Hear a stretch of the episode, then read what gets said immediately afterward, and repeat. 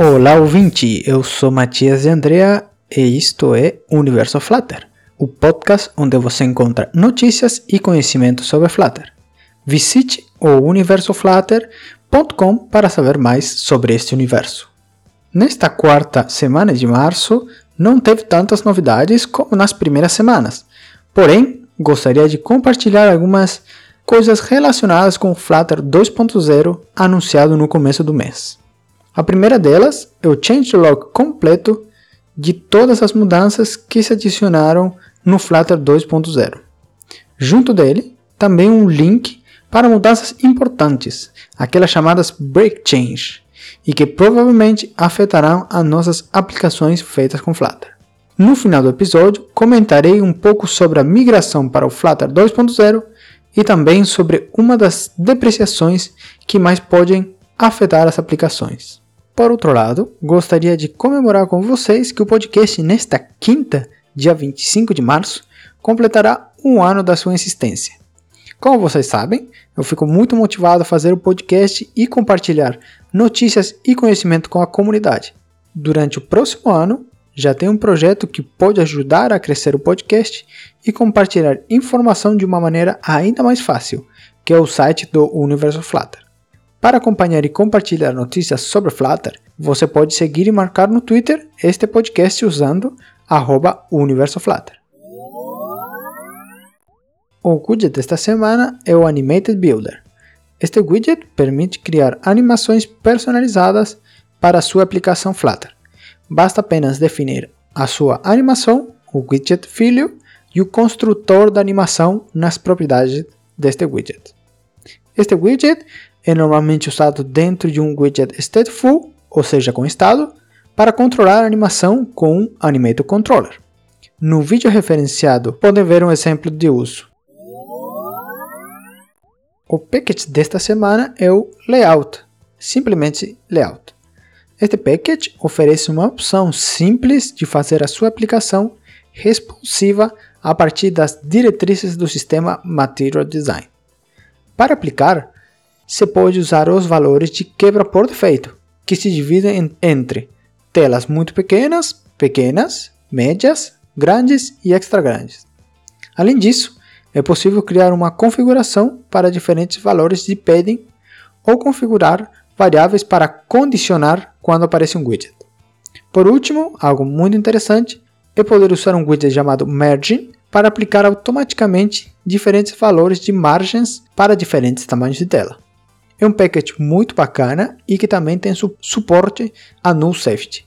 Eu pretendo aplicar ele no site do Universo Flutter, que como vocês sabem é de código aberto e podem acessar em github.com barra flutteruniverse barra website. A dica desta semana é como detectar em qual plataforma a aplicação está rodando. Agora, com o suporte multiplataforma mais estável, é esperado que muitas pessoas façam suas aplicações para diferentes plataformas, claro. Porém, às vezes a gente quer saber em qual plataforma estamos para executar uma ação específica ou até enviar para um registro de erros. Para isto, temos o package Dart 2.io que já vem na base de package que usamos com Flutter e Dart. Dentro dele, a classe Platform tem diferentes constantes que indicam em qual plataforma roda a aplicação. São elas is Mac OS, is Android, is Fuchsia, is iOS, is Linux e is Windows. Aproveitando este contexto, também vou comentar sobre outra constante dentro da base Foundation de Flutter, que é o KISWeb. Como deve imaginar, com ela podemos saber se a nossa aplicação está no formato web. Simples assim. A fonte de conhecimento desta semana é o canal da Letícia Baleiro. Este canal oferece conteúdo sobre Flutter, claro, e conteúdo muito bacana.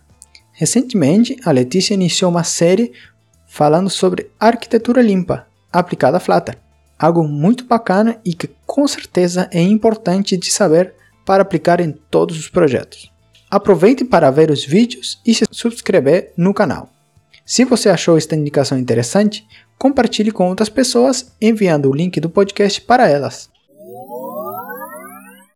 Falando um pouco de bugs e debugs, atualmente estou estudando em meus projetos pessoais como migrar a Flutter 2.0 e também a Dart Null Safety.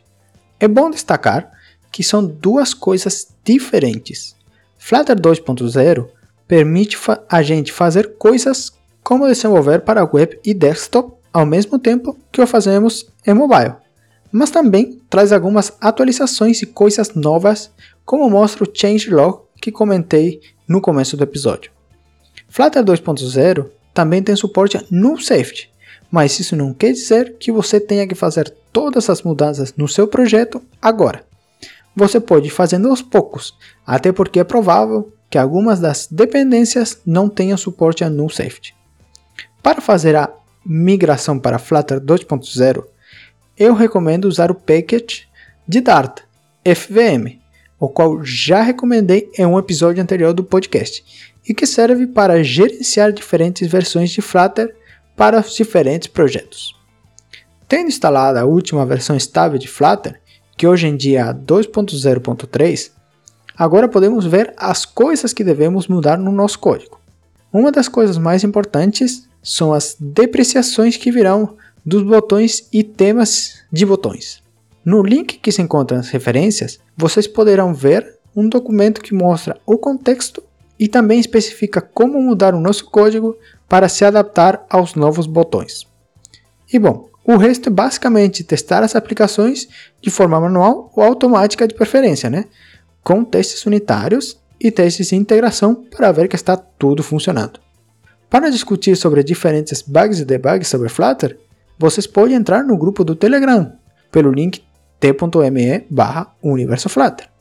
E chegamos ao final deste episódio. Obrigado por ouvir e lembre-se, o software sempre arrebenta no bug mais fraco. Un abrazo y hasta la vista.